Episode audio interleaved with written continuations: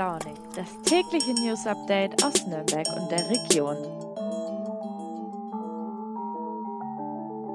Guten Morgen, liebe Leute, und herzlich willkommen zur neuen Folge von Früh und Launig an diesem Donnerstag, den 10. Februar. Vielleicht kennt ihr es auch, dass man das Gefühl hat, eigentlich ist gerade eine ganz ruhige Woche, es passiert recht wenig, nichts Großes zu erwarten, und dann zack, auf einen Schlag kommen die Neuigkeiten. So ging es am Dienstagabend sehr vielen Fürtern, die gerade recht ruhig von der Arbeit nach Hause gekommen waren, als plötzlich ein 40 Tonnen schwerer LKW die Hartstraße hinunterraste und dabei 31 Autos rammte. Wir sprechen mit meinen Kollegen aus der Fürther Lokalredaktion darüber, was da in Fürth tatsächlich passiert ist. Anschließend habe ich aber auch noch schönere Nachrichten für euch im Podcast. Dann geht es nämlich um eine Initiative in Herzogenhaurach und Umgebung, die wieder mehr Straßenmusik in die Innenstädte bringen und dadurch das Stadtleben ein bisschen bunter machen will.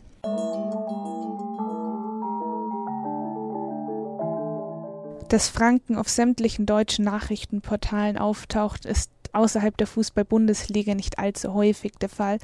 Nun ist das allerdings mit Fürth passiert, nur leider nicht aus freudigem Anlass. Ich weiß noch, ich saß am Mittwochmorgen beim Frühstück, hab nur noch so mit dem Kaffee in der Hand durch die Nachrichten gescrollt, bevor ich zur Arbeit musste, und bin dann hängen geblieben an dieser Überschrift von einem LKW, der 31 Autos gerammt hat, samt dem dazugehörigen Bild. Ich habe mir diese Bilder angesehen und habe mich an ein Kriegsgebiet erinnert gefühlt, die verkohlte Fassade mit zerstörten Fensterscheiben, die Autogerippe, die Straße grau von Löschschaum. Es sah aus, als wäre eine Bombe explodiert. Eine Bombe war es zum Glück nicht, aber für viele Anwohner in der Fürther Hartstraße war der Unfall am Dienstagabend wohl dennoch der Schock ihres Lebens. Aber was genau ist dort eigentlich passiert? Der Polizei zufolge war es wohl ein stark betrunkener Lkw-Fahrer, der für den kompletten Unfall verantwortlich war. An der Kreuzung Berlinstraße hat er wohl eine rote Ampel ignoriert und ist deswegen mit dem Auto einer anderen Frau kollidiert. Diese wurde bei dem Unfall verletzt, zum Glück allerdings nicht lebensgefährlich. Der Lkw-Fahrer fuhr trotzdem weiter, beging also Unfallflucht und fuhr dann durch die Hartstraße davon. Weil diese ziemlich abschüssig ist, gewann er dabei weiter an Tempo, rammte und streifte dann die zahlreichen am Straßenrand parkenden Autos. Zuletzt stieß er auf seiner Irrfahrt frontal mit vier Autos zusammen und drückte sie in eine Hauswand.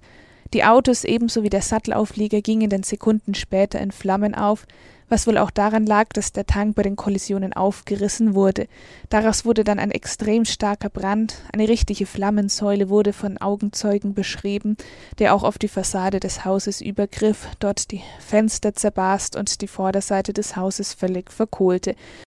Bei alledem muss man aber sagen, dass Fürth trotzdem noch wahnsinnig viel Glück im Unglück hatte. Von den drei Verletzten schwebt keiner in Lebensgefahr. Ein Passant konnte wohl gerade noch zur Seite springen, als der 40 Tonnen schwere LKW angerast kam.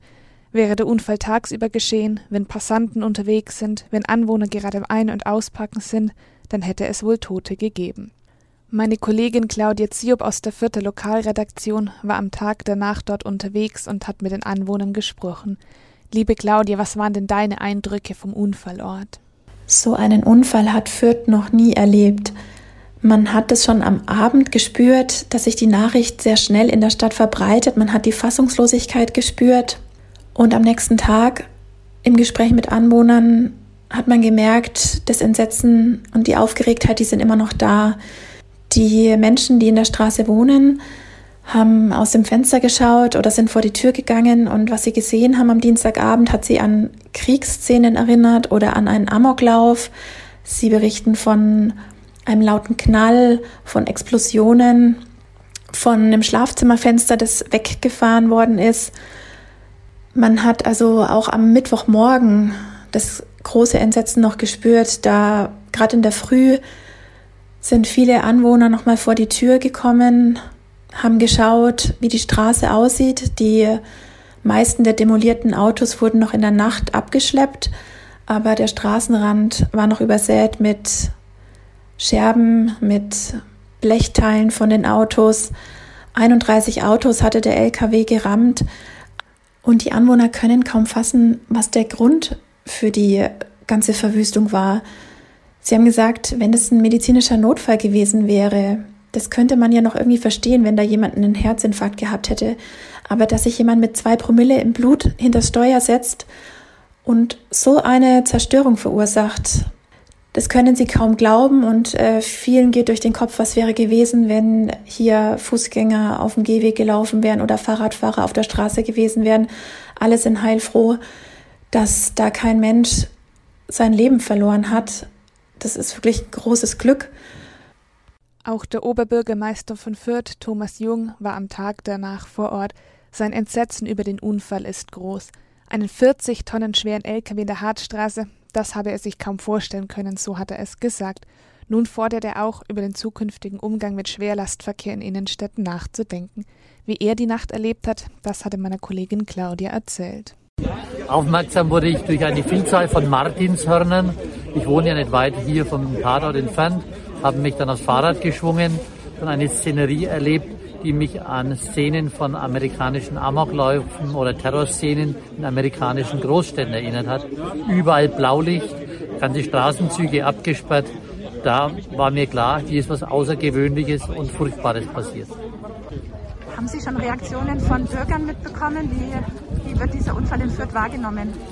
Also natürlich habe ich verschiedene Reaktionen. Da gibt es welche, die sind ganz dankbar, weil sie noch vier Minuten vorher im Auto gesessen sind. Und nur weil sie auf die Toilette mussten, sozusagen das Auto verlassen haben. Wieder andere haben natürlich die ganze Nacht nicht schlafen können und mussten ihre kleinen Kinder beruhigen. Also das sind ganz unterschiedliche Betroffenheiten. Die Konsequenzen der Unfallfahrt werden viele Anwohner noch lange begleiten. Der Sachschaden geht ersten Schätzungen zufolge wohl in die Millionen Euro. Insgesamt 31 Autos sollen stark beschädigt oder sogar komplett zerstört worden sein. Und auch das Haus, dessen Fassade in Brand geriet, ist vorerst nicht mehr bewohnbar. Und auch die Straße muss nach der Räumung noch aufwendig repariert werden, weil die Fahrbahn von dem Brand beschädigt wurde. Der Fahrer wurde direkt nach dem Unglück verhaftet und mittlerweile auch einem Untersuchungsrichter vorgeführt. Gegen ihn wird nun wegen gefährlichen Eingriffs in den Straßenverkehr, Körperverletzung und Unfallflucht ermittelt vorerst aber nicht wegen versuchter Tötung. Der Polizei zufolge hatte er etwa zwei Promille. Wie es dazu kam, ob die Unfallfahrt in irgendeiner Form absichtlich war oder einfach komplett die Kontrolle verlor, all diese Dinge sind aber auch einen Tag später noch komplett unklar.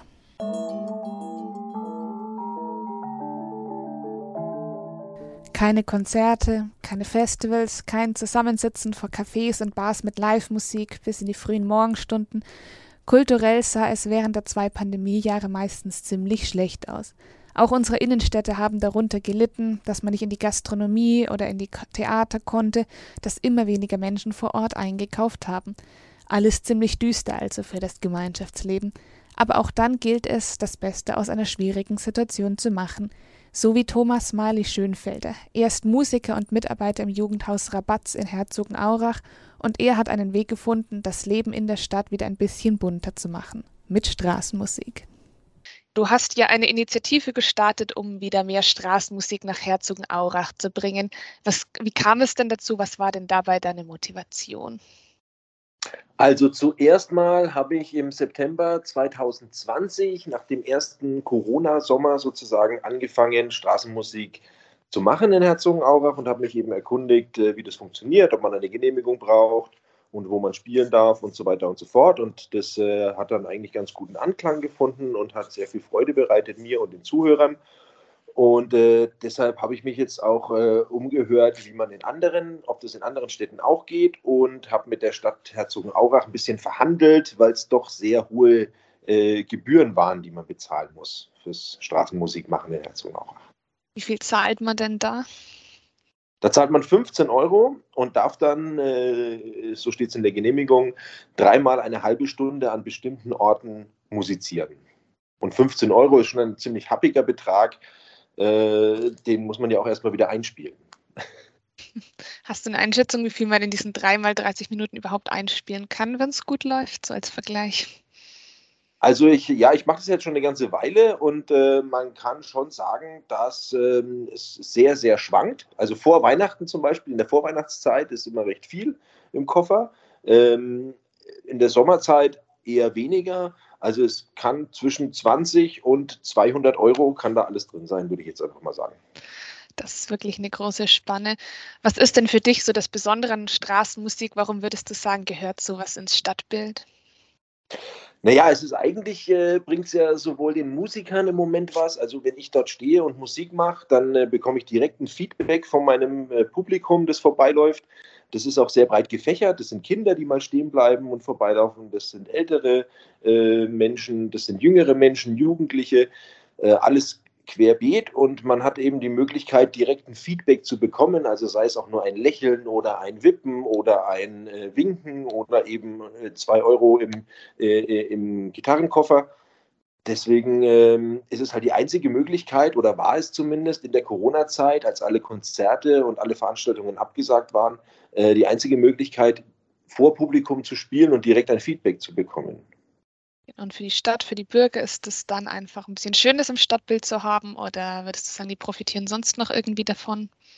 Ja, also äh, ich habe durchwegs positives Feedback bekommen, so äh, von den Zuschauern oder den Leuten, die in der Stadt unterwegs waren, genauso wie von den Geschäftsinhabern zum Beispiel, die dann gefragt haben, ob man auch mal vor ihrem Geschäft Musik machen könnte. Und ähm, ja, es bringt einfach viel Freude und Stimmung in so einer ja, traurigeren Zeit, wo jeder mit seiner Maske äh, durch die graue Innenstadt läuft und irgendwie das Lächeln verloren hat, weil man es eh nicht mehr sehen kann hinter der Maske. Also das war eigentlich schon der Ansporn, warum ich dann auch weiterhin gesagt habe, okay, ähm, das machen wir noch weiter und wir haben es dann auch ein bisschen variiert. Manchmal spiele ich mit einem, mit einem Bassisten noch zusammen, der Kontrabass spielt. Manchmal sind, waren wir mit der Irish Folk Band äh, unterwegs bei manchen Leuten hat ja Straßenmusik schon so ein bisschen einen schlechten Ruf. Würdest du sagen, das sind eigentlich eher Gerüchte, nur Einzelfälle oder gibt es da manchmal tatsächlich Probleme? Naja, Probleme, wenn es Probleme gibt, dann muss man darauf reagieren. Aber es ist ja im Moment ist es ja so, dass niemand in Herzogenaurach Straßenmusik gemacht hat. Und äh, jetzt von vornherein davon auszugehen, dass da dann auch Leute dabei sind, die das vielleicht ausnutzen oder die irgendwie die die Ohren der Zuschauer belästigen oder der Zuhörer belästigen. Das würde ich jetzt erstmal nicht machen, sondern es ist ja schön, wenn es so eine Initiative gibt und wenn sich Leute finden, die dort Musik machen. Über Geschmack lässt sich natürlich immer streiten. Ich denke, äh, jetzt auch für die Musikinitiative, in der ich ja auch irgendwie Mitglied bin und äh, Vorsitzender bin, wäre es jetzt eben der Auftrag, nachdem die Begebenheiten ja geändert wurden und nicht mehr so viel Gebühren eben verlangt werden, dass man dann eben auch auf der Musikerseite schaut, dass man Leute motiviert, da irgendwie mitzumachen und vielleicht jetzt im Frühjahr und im Sommer unsere Innenstadt mit, mit Musik so ein bisschen zu fluten. Da hast du jetzt gleich meine nächste Frage vorweggenommen. Das heißt, deine Verhandlungen mit der Stadt hatten Erfolg, da hat sich was geändert? Ja, ja, die waren sehr erfolgreich sogar. Ähm, die, diese 15 Euro wurden jetzt seit hm, Februar verringert auf das ganze 6 Euro. Genau. Und wir sind auch weiterhin mit der Stadt in Gesprächen. Also die haben da auch ein wirklich offenes Ohr und haben sich eigentlich gefreut, dass jemand sich da äh, Gedanken macht und das ein bisschen mit einbringt. Und ähm, wir sind jetzt auch in Gesprächen, dass es vielleicht noch mehr Standorte als eben nur die drei bisherigen geben soll im Frühjahr und im, im Sommer, Zumal ja dann auch das äh, Areal rund um das neue Rathaus dann fertig wird, was ja vielleicht auch attraktiv sein könnte, der neue Schlossgraben oder eben oben am Marktplatz oder im Schlosshof. Und auch die Aurachpromenade ist eigentlich eine wunderschönes, äh, wunderschöne Location. Das heißt, du hast auf jeden Fall noch einige Pläne, da weiterzumachen. Ja, und ich habe mich auch äh, noch, noch äh, weiter im Umfeld umgehört. Also ich habe auch nach Höchstadt an die Stadtverwaltung geschrieben und gefragt, wie, wie da so die Bedingungen sind und auch nach Neustadt an der Aisch. Ähm, das war eigentlich ganz lustig. Da kam auch sofort ein Feedback und die waren auch sehr offen für alles äh, Straßenmusikmäßige. Hatten aber auch noch keine Erfahrung damit, aber ich, ich finde es ganz lustig, wie sich dann auch so Verwaltungen darauf einstellen und, und da äh, ja, das eigentlich unterstützenderweise annehmen. Ich würde halt gerne noch vielleicht an die Musiker da draußen ein bisschen appellieren. Traut euch, stellt euch einfach mal raus auf die Straße, redet mit der Stadtverwaltung vorher, wie das so funktioniert. Es ist kein, kein Zauberwerk und es macht unheimlich Spaß in so einer Zeit, wo es keine Konzerte und keine Veranstaltungen gibt, einfach vor echtem Publikum äh, sich zu präsentieren. Und damit sind wir auch wieder am Ende angekommen der heutigen schlechte Nachrichten, gute Nachrichten Folge von Früh und Launig. Morgen geht es nochmal mit mir weiter, dann spielen wir ein bisschen mehr wissenschaftliche Zukunftsmusik und dann steht ihr auch schon wieder das Wochenende vor der Tür. Bis dahin, passt auf euch auf, bleibt gesund und bis morgen, eure Jana.